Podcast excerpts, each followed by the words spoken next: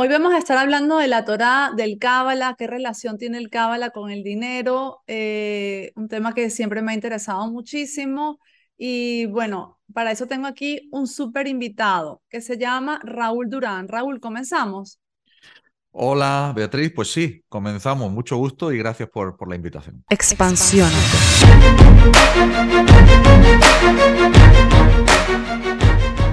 Mis queridos expansivos y expansivas, buenos días, buenas tardes, buenas noches, allá donde quiera que se encuentren. Espero que tengan una feliz semana.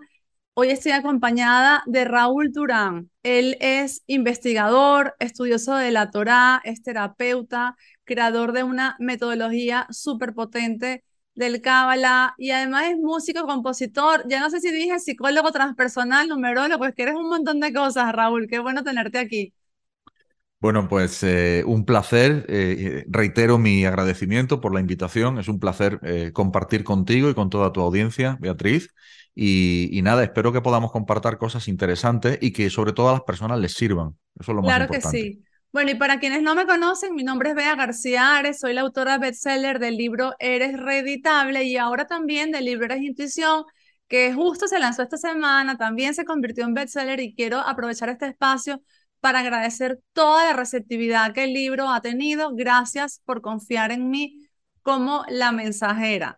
Para quienes no lo han adquirido todavía, lo pueden encontrar el enlace aquí en la descripción de este episodio. Raúl, me encantaría que comenzásemos entonces hablando acerca del Cábala. ¿Qué es el Cábala? ¿Qué es el Torah? ¿Qué relación tiene esto con el dinero? Pero empecemos primero, ¿qué es el Cábala?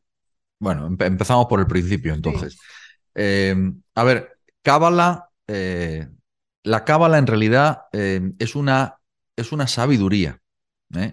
No es una religión, no es una creencia. En realidad se trata de tecnología. Así lo digo, así de claro. Es una tecnología, es el conocimiento sobre una tecnología, pero es una tecnología que describe y que nos ayuda a, digamos, dominar nuestra naturaleza, la naturaleza de la realidad. Esto así dicho, eh, para quien es la primera vez que escucha este tipo de cosas, puede parecer algo como muy gordo, como muy potente, pero es así. Em, la Kabbalah, bueno, de hecho la palabra Kabbalah viene del hebreo, del verbo hebreo lekabel, que significa recibir. ¿eh? Literalmente viene de ahí la, la palabra. Eh, ¿Recibir el qué? Bueno, pues recibir la sabiduría que mm, nos da acceso a cómo, a saber cómo tenemos que conducirnos en la vida, para no cometer cortocircuitos y por tanto no tener eventos de rigor, no tener eventos duros. Y por el contrario, saber qué sí hacer para que nos provoquen eventos de misericordia, eventos dulces, eventos de abundancia. Ahora entraremos también con el tema de la abundancia, etcétera. En definitiva, es una sabiduría para un mejor vivir. Es una sabiduría que fue revelada, eh, según la tradición, eh, me refiero ahora a, la Torá, que es eh, uno de los cuerpos principales de la Kabbalah, desde luego, fue revelada a Moisés, eh, Moshe Rabenu en hebreo, em, y que antes de Moisés hubieron otros cabalistas, como por ejemplo Abraham, el patriarca Abraham del pueblo judío, o antes de eso Adam, Adam Arishon, Adam el primer hombre, se dice en hebreo, ¿no? En fin, a lo largo de la historia ha habido muchos cabalistas que se han dedicado a estudiar y a desentrañar los secretos de las grandes fuentes de la Cábala. ¿Y cuáles son las grandes fuentes de la Cábala? Pues son la Torá, que son los cinco primeros libros de lo que se conoce como la Biblia, o sea, el Antiguo Testamento, pero ojo, escrito en su lengua hebrea original, porque las traducciones no tienen nada que ver con, con los secretos y la potencia que encierra el hebreo. ahora, ya hablar, ahora, ya hablaremos de que el lenguaje hebreo no es un idioma, ya hablaremos de todo esto. Y luego después están los comentarios eh, más poderosos que hay sobre la propia Torah, como por ejemplo el Zohar, el famoso libro del Zohar. El libro del Zohar es un comentario acerca de la Torah y de los escritos antiguos, también de, escritos que son anteriores, como por ejemplo de los escritos de los profetas, eh, Jeremías, eh, Isaías, etcétera, también de los salmos, en fin, en el, en el Zohar. Rabí Simón Bar y sus alumnos, que son los que aparecen en el Zohar, comentan este tipo de textos revelándonos cuáles son los secretos codificados fuertemente dentro de la Torah en hebreo. Y luego después hay otra serie de fuentes ya un poco más modernas, eh, con otros cabalistas que llegaron a lo, largo de los años, que nos ayudaron a entender un poco más y a, que la cabalá se abriera un poco más para todo el mundo. ¿eh? También hablaremos de que no es una enseñanza secreta ya ni exclusiva de judíos ni nada de eso, sino que está abierta a toda la humanidad. Entonces, bueno, cabalistas de la talla de Isaac Luria, eh, o de la talla de últimamente, bueno, de, Moshe Cordovero, o de Ramjal, o de, o de últimamente Rabbi Ashlach, y, para mí uno de los grandes eh, responsables de que la cábala esté abierta, ¿no? Hoy en día para todo. Y ya hoy por fin en YouTube, que es una maravilla absoluta, y en Internet, pues tenemos cantidad de maestros enseñando de manera completamente abierta la, la ¿eh? como en mi caso también. Entonces, bueno, ese es un resumen, digamos. Ok. Y en un resumen, ¿me puedes decir por qué te interesaste por la cábala? ¿Qué fue lo que hizo que, te, que llamase tu atención y te convirtiese en un profesor de esto? Bueno, eh, no es algo que yo de manera consciente fui buscando, sino que vino a mí de una manera completamente inconsciente, te diría inclusive mágica. Luego, eh, con, el, con el transcurrir del tiempo, sí me di cuenta de que mi alma había determinado que esto ocurriese en mi vida, ¿no? Es decir, em, para quien no lo sepa, pues también diremos que en la Cábala se, eh, establece la realidad de las reencarnaciones del alma, de la, rueda de reencarnaciones, entonces luego sí descubrí que yo tenía una responsabilidad que venía de vidas anteriores y que mm, eh, me vinculaba directamente con esta sabiduría y con su difusión. Pero eso lo descubrí después. Eh, lo que me llamó la atención fue simplemente a través de un sueño. Tuve un sueño muy poderoso. Lo he contado en alguna ocasión, donde, bueno, vi como un rabino muy pequeñito y con ojos azules muy chispeantes se presentaba en la puerta de mi casa con un montón de pergaminos y me los dejaba allí y me miraba y se reía. Entonces, eh, ese sueño, digamos, que me tocó muy profundo y abrió dentro de, dentro de las distintas cámaras de mi corazón, abrió una de las cámaras que estaban selladas y, que tenían que ver con vidas anteriores y entonces ahí entendí cuál era el camino que tenía que tomar. Y a partir de ahí, pues asumí esa responsabilidad. Y estoy encantado con haberla asumido, claro está. Wow, qué bonito. Me encantan esas historias porque tanto en mi vida como en la vida de los demás he visto cómo esas historias eh, cambian el rumbo que las personas pensaban que iban a seguir su vida mm. y cómo ese rumbo los lleva a, lugares espectaculares. Es decir, de todas las historias que he escuchado, parecida a esta, nunca he escuchado a alguien como que, ay, tuve un sueño y me equivoqué. No era por ahí, era por otro lado. Al final la gente transforma su vida y realmente consigue cosas muy grandes y muy bonitas. Sí, así es, disculpa. Así es, justamente, justamente porque además es que tiene que ver, eh, tiene que ver con un destino. Eh, eh, ahora vamos a hablar si existen los destinos, si no existen. la Kabbalah es clara al respecto. Tu alma él, tiene un contrato con el Creador, baja a este mundo, se compromete a tener determinada experiencia y entonces tiene un destino, es decir, una serie de responsabilidades, un contrato en el que se recogen una serie de experiencias que se tienen que vivir pues con un objetivo, ¿no? Que es experimentar una serie de, emociones y también de reparar, en, hebreo se dice tikum, reparación, eh, una palabra que le sonará a mucha gente, em, tiene que ver con reparar situaciones de vidas anteriores, fundamentalmente. En realidad estamos aquí para, eh, para reparar el entuerto que hemos hecho en vidas anteriores, eh, pero fundamentalmente estamos aquí por una necesidad de otorgar al de dar al creador, digamos, Em, lo que se dice en hebreo, se dice el pan de la vergüenza, que es que cuando el creador creó eh, Adán no era em, un hombre físico, sino que, sino que fue creado en un universo en el que no había cuerpo físico, había cuerpo de luz, y lo tenía absolutamente todo. ¿eh? Entonces Adán, la humanidad, vamos a decir, de ese nivel, Adán, en nombre genérico, sentía una vergüenza terrible porque el creador se lo daba todo y, no tenía posibilidad de retornarle nada a cambio. Eso se llama el pan de la vergüenza. Entonces, para pagar ese pan de la vergüenza, el creador dio la oportunidad de generar este mundo en el cual conviven bien y mal, el bien y el mal, lo negativo y lo positivo, algo que no sucede, enseña la cábala, en otros mundos o, en otras realidades. O sea, por nivel frecuencial, es muy, es muy difícil que frecuencialmente bien y mal coincidan en un solo entorno. Solo sucede en este mundo. Eh, pues por ley de afinidad, no, no coincidirían. Aquí sí lo hacen y, ese es el motivo mm, por el que estamos aquí, también para hacer eh, ese mérito, para generar ese mérito para poder pagar ese pan de la vergüenza por voluntad propia. O sea, nosotros fuimos quienes lo escogimos. Ok.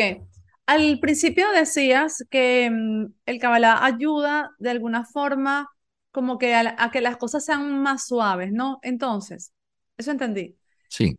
Perfecto. Digamos que yo vine a este mundo que, por cierto, hago un paréntesis para recomendar un cuento que escribí junto a Yasmari Bello, que es para explicarle a los niños esto. Se llama Omi, las aventuras del alma, y es para explicarle a los niños que vamos y venimos mm. y que tenemos, tenemos como pequeñas misiones, ¿no? Aquí en esta mm. vida. Pero mi pregunta es, si tú elegiste una misión y esa misión es dura, por ejemplo, te tocó defender a un pueblo de unos guerreros que atacaban ese pueblo y tuviste que matar gente. Tuviste que, o era ese, esos guerreros o eran los niños de ese pueblo, por ejemplo. ¿Cómo en este caso, bueno, es un ejemplo muy exagerado, pero cómo en este caso la cábala te ayuda a que eso sea más suave? ¿Es acaso tu percepción lo que hace que sea más suave? ¿A eso te refieres? ¿A cómo mirarlo? Eso es una parte, eso es una parte, evidentemente. Pero mira, siguiendo con tu ejemplo, si me permites, voy a continuarlo, voy a llevarlo más allá. Si quieres ponemos uno eh, más de esta época, aunque en esta época lamentablemente pasan esas cosas todavía. Sí, por supuesto, ese ejemplo que tú has puesto es válido, está muy bien, ¿no?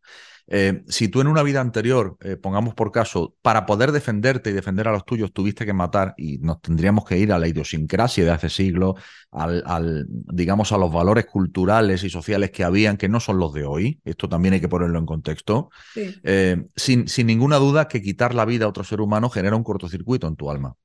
Entonces, eso hay que repararlo. ¿Cómo se repara? Pues se te da la oportunidad de que encarnes en una nueva o en unas nuevas encarnaciones ¿Para qué? Para hacer precisamente lo contrario, es decir, para poder salvar vidas.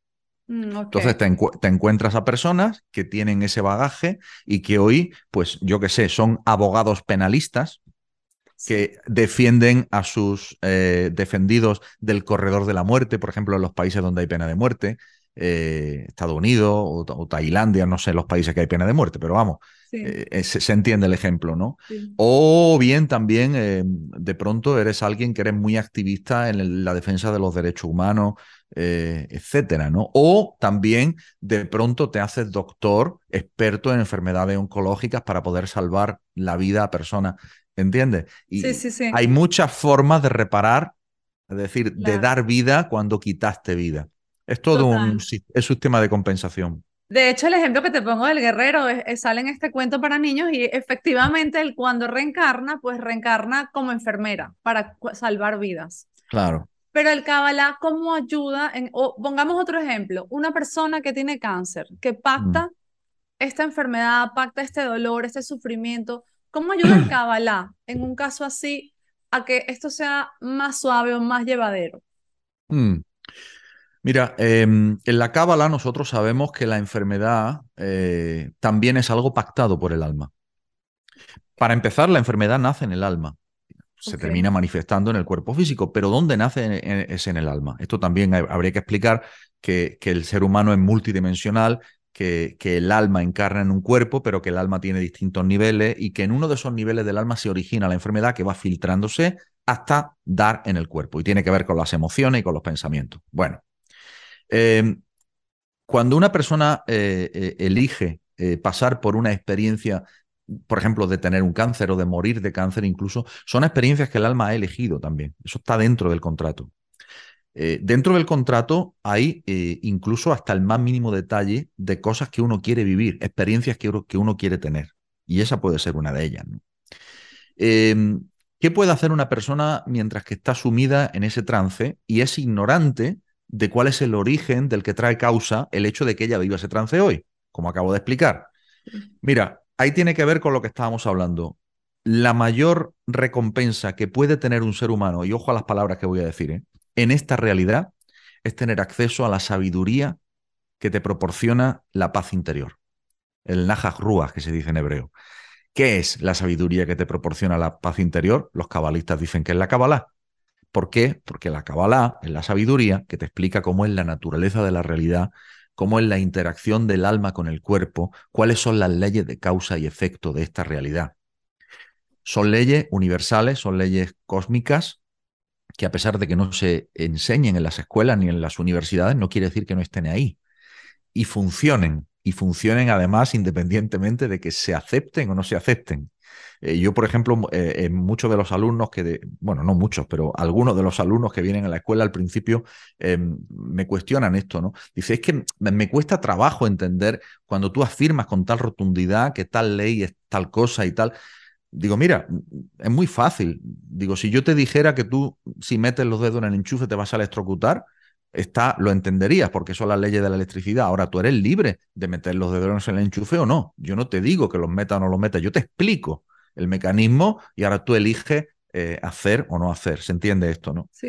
Entonces, bueno, al final y por cerrar con la pregunta que me planteaba, la persona que, que, por ejemplo, tiene un cáncer o que tiene una enfermedad eh, o que tiene una situación muy paralizante, en definitiva está generado por contrato y la persona siempre tiene la oportunidad de elegir en esta vida qué senda quiere tomar. Es decir, que inclusive habiendo pactado la posibilidad de tener esa experiencia, también está incluida la posibilidad de que la persona despierte, de que tenga distintas oportunidades de despertar para así ahorrarse la experiencia más extrema. Me explico. Cuando una persona tiene cáncer, el cáncer es la enfermedad del desamor. Total y absoluto. Una persona con cáncer eh, no se ama a sí misma, no se ama nada aunque ella crea que sí, está completamente confundida, está equivocada, no lo entiende. Em, pero para que una persona haya desarrollado ese proceso físico, antes en su vida han habido múltiples avisos que ella ha ignorado. Esto es importante tenerlo en cuenta. Es decir, para poder llegar a ese punto extremo, antes ha habido un proceso, un proceso de años, ¿eh? No es un proceso de un año ni de dos, de años, por mi experiencia terapéutica, te digo. ¿Qué quiere decir? Que ahí está la posibilidad de elegir el libre albedrío.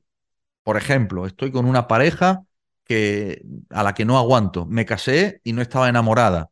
Eh, tuve hijos y no quería tener hijos. Tengo relaciones sexuales y odio tener relaciones sexuales con mi marido. Pongo, por ejemplo, ¿sabes? La de personas, la de mujeres que hay en ese caso, te podría contar cientos de casos. Sí, sí, total. Pero ¿qué ocurre? Que no toman la decisión, se quedan ahí.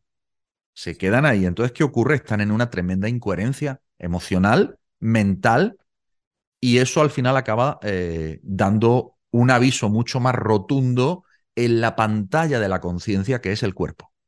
El cuerpo es la pantalla de la conciencia a la que sí o sí tenemos que hacer caso. Capaz que si me doy un golpe con el coche, eh, ah, bueno, me, di un golpe con el coche. No, el, el coche está sustituyendo el golpe en el cuerpo.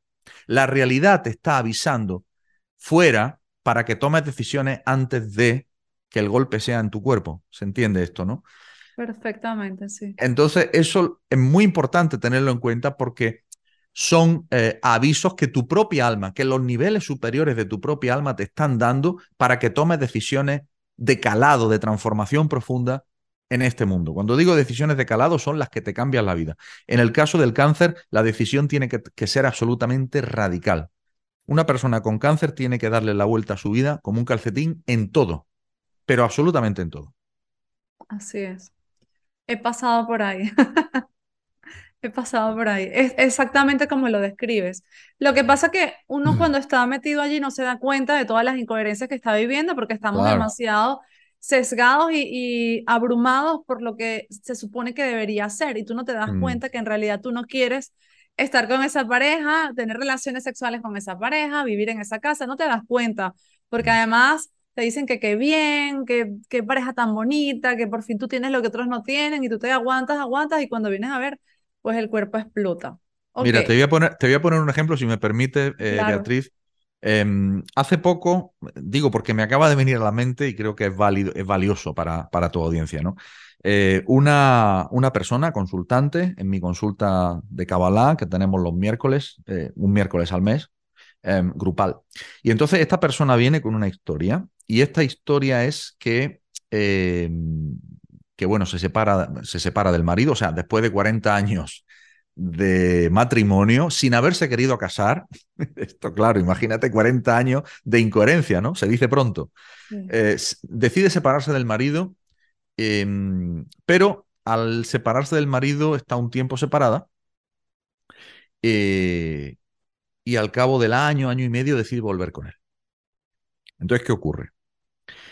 que tu cuerpo Porque el cuerpo tenemos que saber que tiene una inteligencia biológica. El cuerpo, es el cuerpo, digamos, tiene un software que es biológico que busca que una sola cosa, la supervivencia. Eso es la inteligencia del cuerpo. La inteligencia del alma no es así. La inteligencia del cuerpo sí. Pero la inteligencia del cuerpo no entiende la incoherencia de que ahora estoy con el depredador, me retiro y vuelvo con el depredador. Entonces, ¿qué ocurre? Te va a dar un síntoma mucho más fuerte.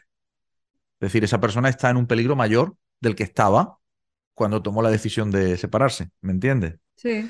Ahora, ¿cuál es la inteligencia del alma? La inteligencia del alma es el mérito de estudiar los secretos de la Kabbalah para poder, como tú muy bien decías, tener una comprensión más profunda de para qué me suceden las cosas, pero sobre todo para qué yo decidí lo que decidí en ignorancia y hacer eh, una comparativa de cómo hoy, aunque sea con un poquito de conocimiento, decido distinto. Y eso hace la diferencia. Y cuando hace la diferencia ese poquito de sabiduría, es como el que entra a una habitación oscura con una cerillita y se ilumina toda la habitación.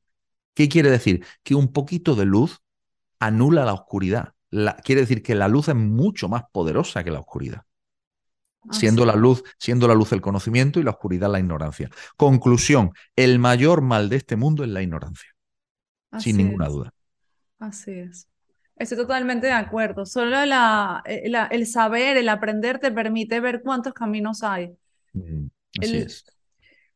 quisiera preguntarte, entonces, ¿cuál es la relación entre el Cábala y la abundancia económica en este caso? Porque siempre veo que están como muy de la mano, están muy cerquita el uno del otro. ¿Cuál es la relación que existe?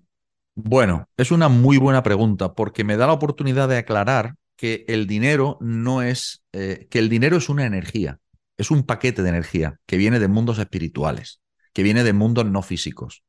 Pero lo mismo que el dinero es la salud, es la amistad, es el amor, son circunstancias de éxito, todo eso que te acabo de nombrar, y son solo unos pocos ejemplos, tienen su origen en el mundo no físico.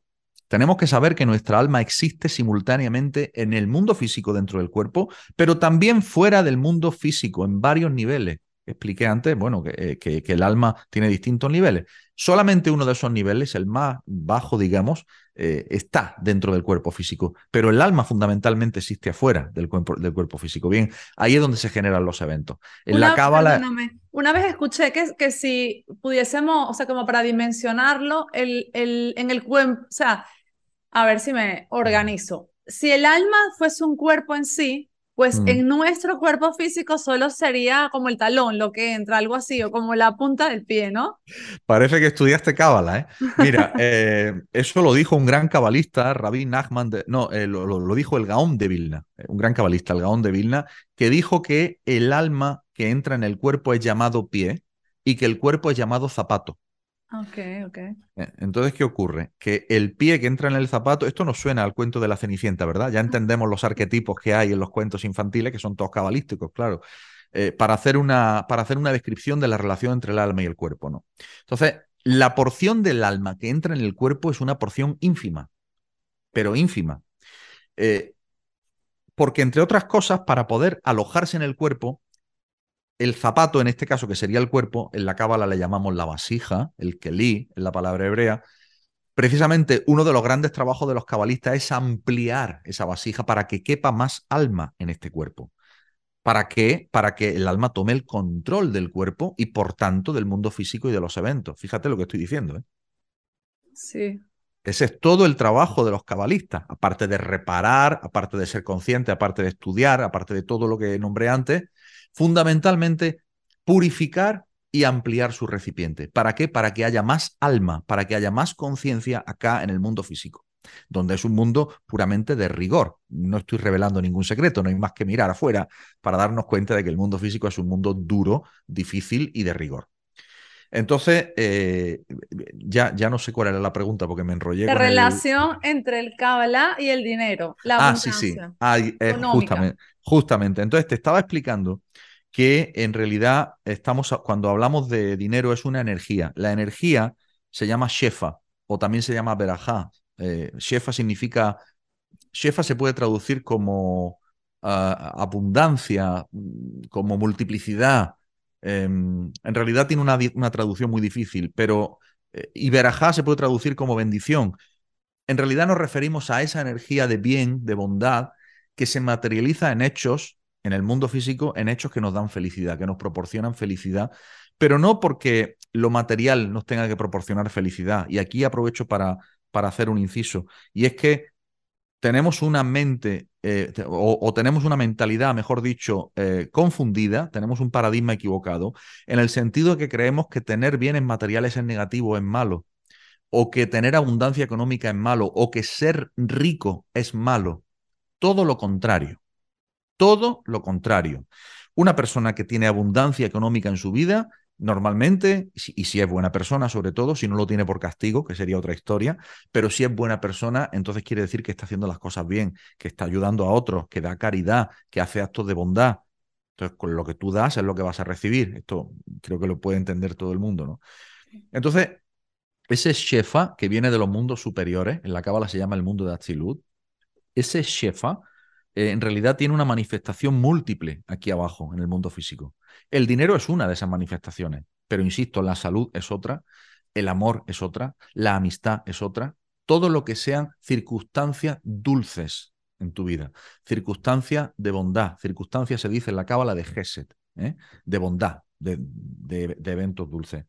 Em, ¿Qué pasa cuando una persona eh, siente que tiene bloqueos económicos, que no le funciona la economía. Entonces, mi consejo es que mire su actividad sexual. Normalmente hay un mal comportamiento sexual que es el que bloquea la actividad económica.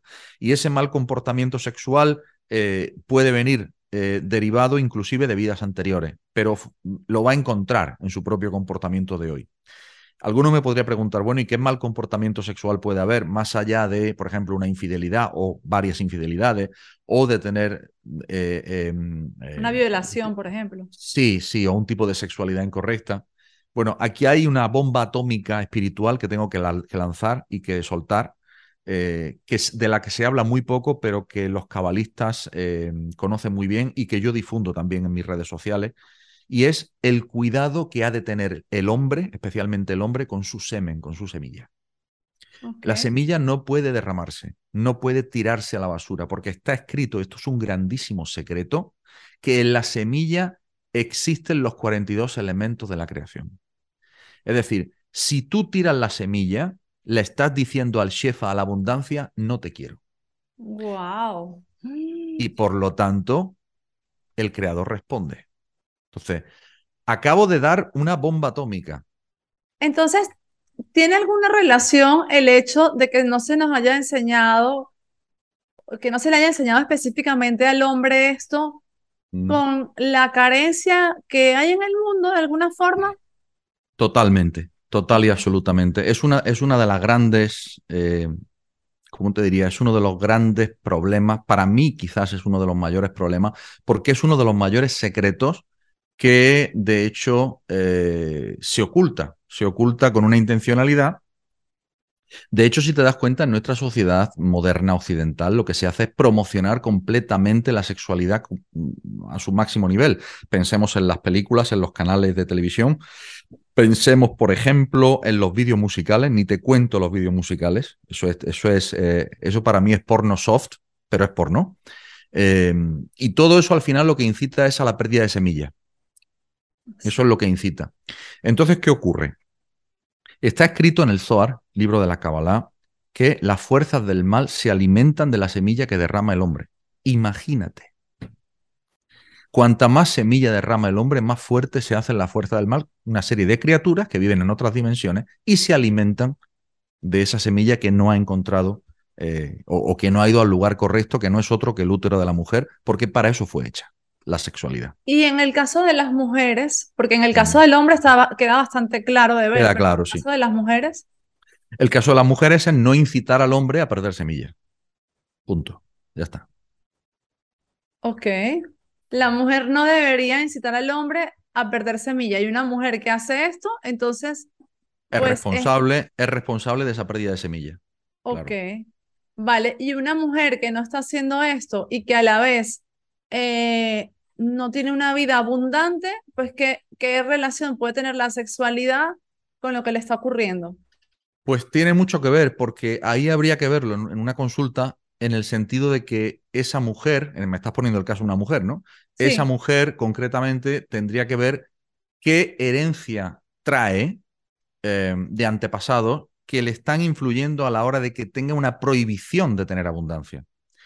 Y esa, esa, prohibición puede ser por un mal comportamiento de los padres y de los abuelos y de los bisabuelos, un mal comportamiento sexual, insisto, esto los cabalistas que, o los que sepan un poquito de cabalá, que me estén escuchando, lo digo para ellos, tiene que ver con la sefira, con el, con el canal Yesod Malhut, ¿eh? tiene que ver con ese canal que está obstruido, es un canal que está obstruido, pues porque tiene que ver con, la, con el comportamiento sexual.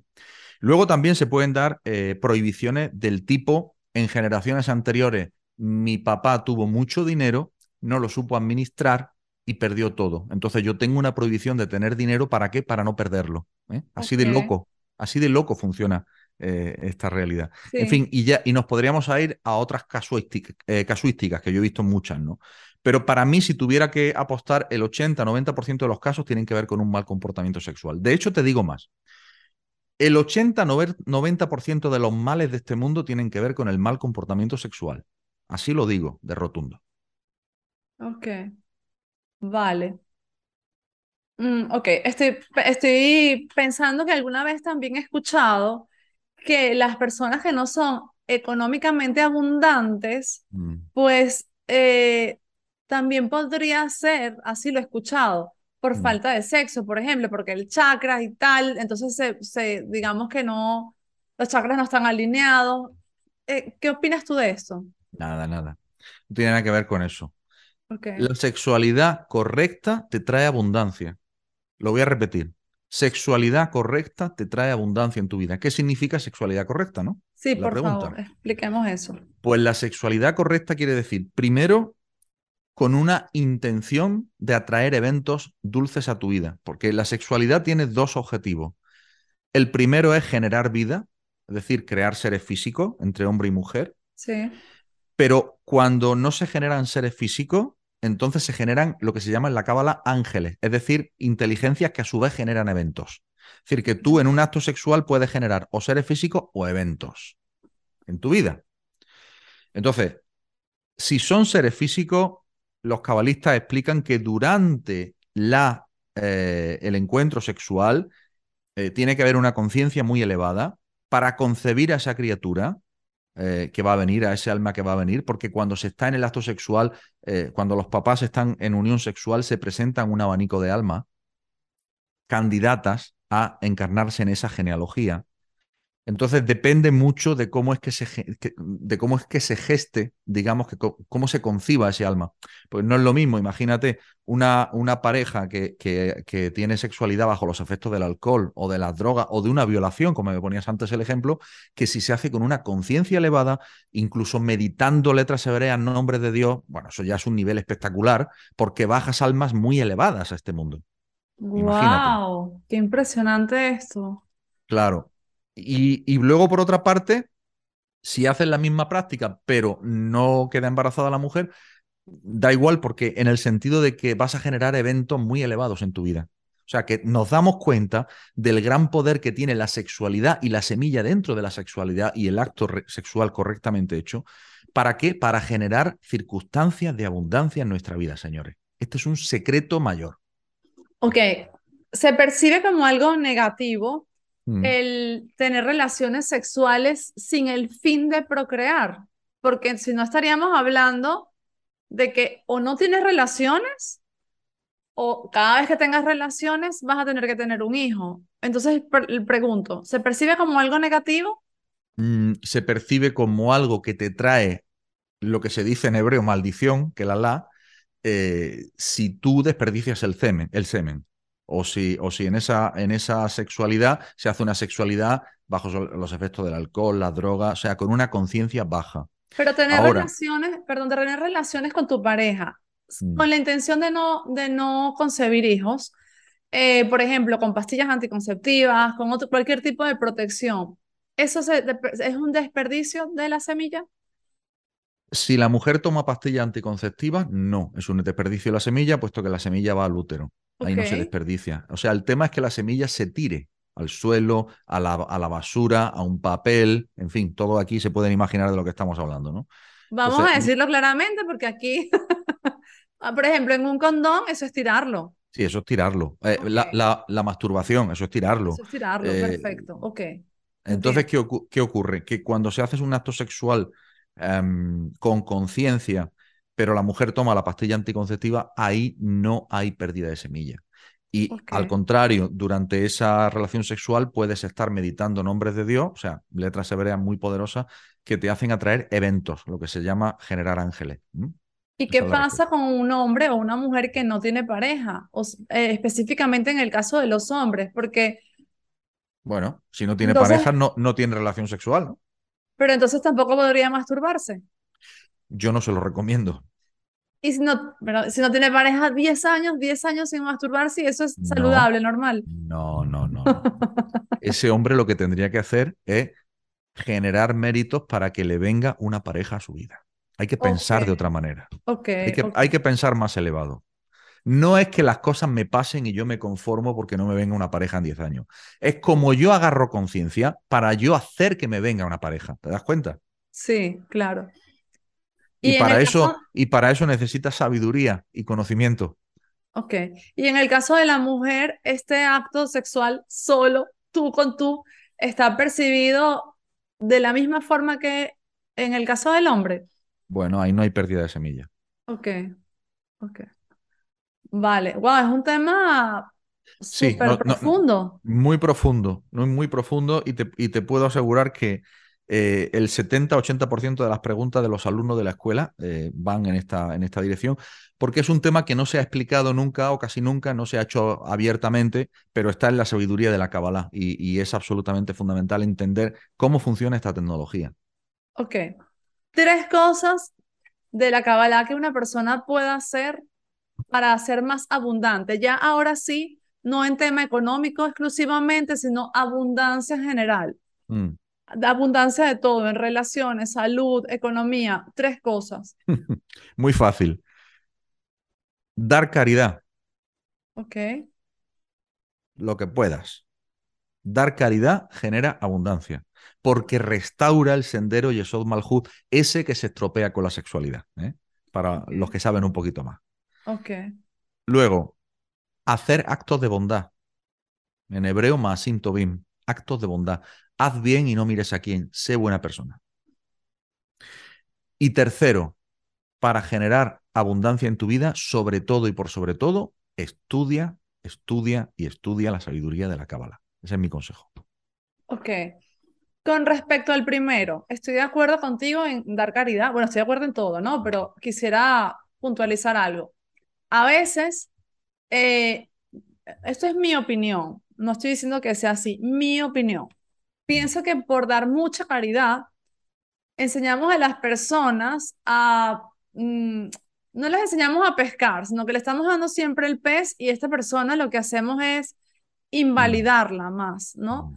Entonces, no sé, ¿cómo, hacer en esos casos? Porque yo a veces te juro, me, me, siento como en ese tema bloqueada. A veces doy y a veces digo, no, pero ¿hasta cuándo dar? Si no, esta, eh, invalido a esta persona, ¿no? Entonces, ¿qué, ¿Cuál es el, punto de equilibrio perfecto? Qué buena pregunta. Es una pregunta excelente. Mira, te voy a, te voy a responder con una historia. Estaba yo caminando por una ciudad española y eh, en las ciudades suele haber muchos pobres pidiendo. Es en las ciudades donde están los pobres pidiendo, no en el campo, no en el medio rural. ¿eh? Esto que le quede claro a todo el mundo. Bueno, caminaba yo por una ciudad española y había varios pobres. Me paré delante de uno de ellos, yo que conozco cómo funciona la tecnología de la realidad. Agarré una moneda de, me parece que era un euro, no recuerdo ahora, y se la di a esta persona y lo bendije interiormente. Entré en un comercio, volví a salir, ese pobre ya no estaba, pero al doblar la esquina había otro, otro pobre pidiendo también en la calle. ¿Qué hice? Agarré otra monedita, le fui a él y le di la monedita y lo bendije interiormente y me fui. Y en el camino eh, hacia el hotel en el que me estaba quedando, me encontré con aún otro pobre más. y le dije, toma, esto es para ti y era otra monedita. ¿Qué quiero decir con esto? Hay un dicho en la Kabbalah que es el siguiente, que tú estés siempre del lado de los que dan. Eso es una gran bendición. Porque eh, si nosotros pensamos que le estamos haciendo un favor al pobre, es justamente al contrario. El pobre que Dios te pone ahí, te está haciendo un favor a ti porque te da la oportunidad de que ejerzas tu caridad. ¡Wow! ¡Qué bonito eso! Que estés siempre del lado de los que da. Que me encantó eso. Te está haciendo un favor a ti, es verdad. Te está haciendo un favor a ti. Y te está haciendo un favor a ti porque está puesto ahí por el creador, por el generador máximo de, de eventos, para que tú tengas la oportunidad de hacer funcionar la máquina generadora de eventos de bondad, una de cuyas herramientas es la caridad. Te estoy hablando de que yo le di un euro. No hace falta dar grandes cantidades. Da algo. Y eso pone a funcionar la máquina, pone a funcionar el sistema. Es un sistema, es un mecanismo. Ponedlo a prueba. Ponedlo a prueba. No me hagáis caso, ponedlo a prueba. Qué ¿Me estoy explicando? Qué impresionante. Tú sabes que me acordé ahora, también me acordé de una historia. En este caso no fue dinero, fueron, yo tenía, yo tengo dos hijos, ¿no? Y bueno, los niños cambian súper rápido la talla de zapatos y tenía un montón de zapatos que se me había ido olvidando, qué sé yo, regalarlos o, o tirarlos. Generalmente los regalos si no están muy estropeados. Mm. Entonces los metí en el coche y todos los contenedores de calzado, pues o no los encontraba o estaban llenos. Y yo dije, bueno, ya encontraré qué hacer y los dejé allí. Y me encuentro una señora en la calle que me dice, oye, tú no tendrás algo de, dinero, lo típico, ¿no? Y le dije, ¿qué necesitas? No, no sé. Y me dice, en realidad necesito zapatos, tengo tres hijos de tres edades. Y yo no me lo podía creer. Yo tenía el maletero del coche lleno de zapatos. Y de todas las cosas que me pudo haber pedido, me pidió zapatos. Yo me parecía increíble. Entonces nos acercamos al coche con mis dos hijos, le dimos las, todas las bolsas de zapatos y me daba como me sentía un poquito mal dándole tanto peso porque yo sabía que no tenía coche. Le mm. di las bolsas, la abracé, mis hijos la abrazaron y cuando me doy la vuelta para decirle, te llevo, dime a dónde mm. te llevo, que te llevo, la señora no estaba, no estaba. Estábamos en un parking como de 500 metros cuadrados y la señora se esfumó. Mm. Y entonces yo le dije a mis hijos, tú estás viendo que esta señora vino a hacernos sentir a nosotros lo abundantes que somos. O sea, yo ni siquiera sé si la señora existe o, qué, qué pasó. Me acordé de eso ahora. Pues es una historia muy potente porque tuviste la experiencia de encontrarte con lo que se llama un malaj, un ángel. Wow, sí, sí, sí, no estaba. Yo me quedé tantos días pensando en eso y ellos tampoco la vieron más. Entonces alguien que vino a recordarme que, sabes, que puedo es Alguien, es alguien que vino a darte la oportunidad de que des. Todo aquel que te da la oportunidad de que des, hay que estarle muy agradecido. Ahora bien, también en relación con la, con la consideración que hacías previa, cuando tú decías, si yo doy algo a alguien y lo invalido, por ejemplo, típico caso de eh, siempre hay, yo qué sé, algún familiar que está metido, qué sé yo, en drogas o un familiar que está en problemas o, alguien que tiene una dificultad de no poder generar y está siempre pidiendo y la persona que se siente que es buena y es buena, yo no digo que no sea buena, pues le está dando todo el rato, ¿no? ¿Hasta dónde ponemos el límite? Bueno, el límite está hasta donde tú lo sientas. Eh, está escrito que si tu hermano te pide que le acompañes una milla, tú le acompañas dos, pero que no te retrase en tu camino. Ok, ok. Esto tenemos que tenerlo siempre claro. Porque esa persona que pide, pide y pide, te está dando una oportunidad. ¿Cuál? La de decidir poner tus límites. Es una lección también para ti. Ok, vale. Me quedó muy claro, muy bien explicado. Me encantó. Bueno, este, este tema me encanta. Bueno, hablaría contigo creo que por horas. Eh, aún así, incluso podríamos hacer otro episodio si tú estás de acuerdo y si tienes tiempo más adelante, porque sé que estás muy full, como decimos en Venezuela, muy full con el tema del tiempo. Eh, me gustaría, antes de despedirnos, que nos digas en dónde te puedes encontrar y también les pregunto siempre a mis invitados que, o les, les pido que me digan tres libros, tres libros que ya sea que estén relacionados con el tema o no, tres libros que a ti te hayan impactado, que te hayan cambiado la vida, que te hayan transformado. Entonces, primero, ¿dónde te pueden encontrar? ¿Y qué cosas pueden pedirte? ¿Cursos, sesiones particulares? ¿Qué pueden esperar de ti? Bueno, ¿dónde me pueden encontrar? Me pueden encontrar en mis redes sociales. Está mi canal de YouTube, está Facebook, está Instagram eh, y sobre todo, sobre todo está la página web llamada arquetiposrauldurán.com. Y en arquetiposrauldurán.com eh, uno lo que puede encontrar es todo lo que la escuela de Cábala Raúl Durán enseña y ofrece a todas aquellas personas que estén interesadas, que, le, que les pique el gusanillo realmente de aprender esta sabiduría. Van a encontrar eh, programas, cursos, tanto gratuitos como no gratuitos. Hay de todo y para, y para todos los públicos. Es decir, aquí no queda nadie excluido. Además de todos los materiales que, por supuesto, son gratuitos que están en las redes sociales, en donde eh, aportamos mucho valor, tanto yo como todo un equipo de personas que tengo detrás trabajando para esto. ¿no? Entonces, ahí me pueden, me pueden encontrar. Luego te voy a contestar a la segunda. bueno, antes te voy, a, te voy a contestar qué van a encontrar. Entonces, ¿qué van a encontrar? Van a encontrar eh, un programa de Kabbalah muy interesante, que es un programa sobre las letras hebreas. Es el primer contacto interesante para todas las personas que se sientan atraídas por la Kabbalah, por las letras hebreas. Muchas personas dicen que sueñan con letras hebreas, que las ven, no entienden qué les pasa, y es porque su alma está despertando. Entonces, todo el que, se esté sintiendo atraído por la enseñanza de la Kabbalah, de la Torah, de las letras hebreas, entonces que se empiece a hacer preguntas, porque su alma está empezando a despertar y está empezando a agarrar el alimento auténtico del alma. Y en ese aspecto puede encontrar dentro de mi escuela eh, cómo aplacar esa, esa, esa hambre y esa sed.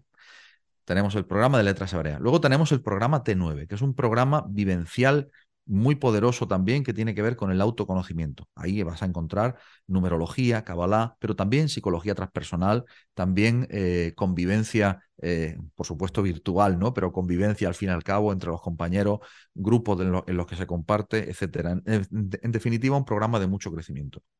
Los miércoles, un miércoles al mes, vais a encontrar una consulta de cabalá grupal. Eh, también eh, se puede encontrar desde la página web. Y luego, dentro de mi escuela, hay un curso de meditaciones cabalísticas para enseñar a meditar a las personas sobre letras hebreas, sobre nombres de Dios, completamente gratuito. Em, esto surgió de una iniciativa espontánea eh, cuando en el 16 de marzo del 2020 se decretó el confinamiento de toda la población, recordarán, ¿no? Ahí cuando empezó toda esta movida y sentí la necesidad de que la meditación cabalística era el momento de difundirla, pero a tope. Y entonces tuvo muchísimo éxito. Tanto éxito tuvo que hice 22 días de meditaciones gratuitas, lo rescaté todo y lo metí en un curso gratuito dentro de mi escuela para que todas las personas se puedan beneficiar de él. Ok. ¿Qué más cosas? En mi canal YouTube, pues vais a ver eh, lecciones de Kabbalah, del estudio de la Torá. Estoy ahora difundiendo la Torá y el Zohar. Eh, los miércoles suelo difundir, algunos miércoles, secretos de la Torá. Y eh, los domingos estoy, estoy difundiendo otra serie que se llama El Mundo por Venir, que son secretos y enseñanzas del Zohar. Además de entrevistas y todo lo que es las redes sociales. Todo eso y muchas ¿También cosas. ¿También ofrece sesiones particulares? No, no ofrezco sesiones particulares porque las sesiones particulares las ofrezco en el marco de la consulta grupal. Ok. Es decir, cuando una persona acude a una consulta de Kabbalah grupal, eh, verá que yo voy a atender dos casos con más profundidad, pero que luego voy a abrir preguntas y respuestas. Primero que todo el que acuda allí se va a sentir identificado, porque si no, no hubiera llegado allí con todo lo que ha visto allí. Eh, o sea, quien me está entendiendo, me está entendiendo y sabe de lo que estoy hablando. Es, es otra ley cósmica, ¿ves tú? Em, y eh, aparte de eso, luego se abre un turno de preguntas y respuestas donde las personas hacen pequeñas preguntas y yo les respondo allí en directo e interactúan conmigo. O sea que ahí, ahí, tienen oportunidad de interactuar conmigo. Interactuar conmigo pueden hacerlo en mis programas de la escuela o en las consultas de Kabbalah también. Perfecto. Y luego, y luego por último, antes de pasar a los tres libros, eh, tú me pedías eh, un nuevo encuentro. Yo desde ya te digo que sí, porque te diré por qué. Porque he percibido en ti una energía que la verdad que he sentido mm, hambre de este conocimiento y yo quiero que tu audiencia eh, pueda tener eh, la oportunidad de saber más acerca de, esto, acerca de esto y de que tú puedas charlar más conmigo y yo contigo y de esta forma crear esta sinergia para que, para que se genere una energía de mucha bendición para toda la audiencia que te sigue y también para la que me sigue a mí. Así que desde ya te recojo el guante, desde ya te digo que sí, eh, solamente tendremos que agendar fecha, ¿verdad? Eso lo vamos a hacer luego. Tres libros, tres libros que han transformado mi vida. Bueno, eh, es que en mi vida hay un antes y un después, hay un antes y un después de la cábala. Entonces, si me pidieras tres libros antes de que, de que yo estuviera muy metido en el mundo de la cábala, te diría tres libros, pero si me los pides hoy, con la persona que soy y con la experiencia que tengo, te digo otros tres que no tienen nada que ver. Tres de hoy. Tres de hoy. Entonces, los tres de hoy son claros, son la Torá, el Zohar y el Sefer Yetzirah. ¿Y el qué, el último? Sefer Yetzirah, que son tres libros de cábala. Ok. Muy, muy, muy profundo. Ok, vale. Eso de muy profundo me asusta, entonces mejor dime tres de antes. me asusta porque a lo mejor va alguien y, y, lo, y, los empieza a leer y dice, no, esto es demasiado. Entonces, bueno, es que, es que, no, son, es que no son libros de lectura ligera. Como claro, no, por supuesto, eso ni decirlo, pero, pero no, no, pensé que te ibas a ir tan profundo. Ok, entonces, tres de antes.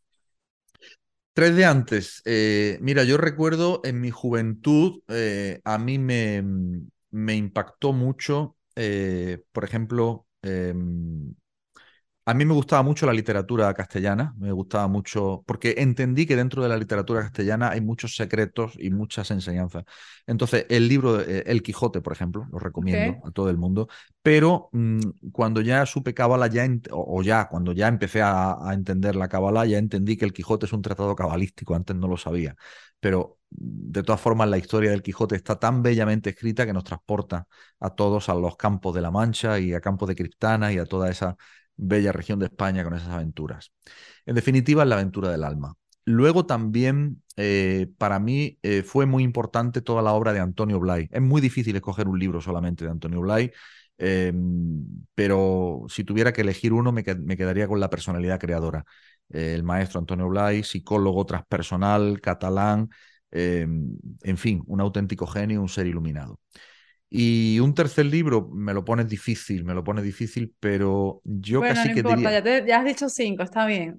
Yo, yo, casi, yo casi diría de el, poder de la hora de Escartole. También, también me impactó mucho. Fíjate que yo cuando descubrí a Escartole allá por el año 2002, y ha llovido, ¿eh? Ha llovido desde 2002 pues 20 años, recuerdo ir con el, recuerdo ir con el coche, con mi mujer, y llevábamos entonces un CD, un compact disc mm, puesto de Escartole en inglés, que nos había prestado un amigo.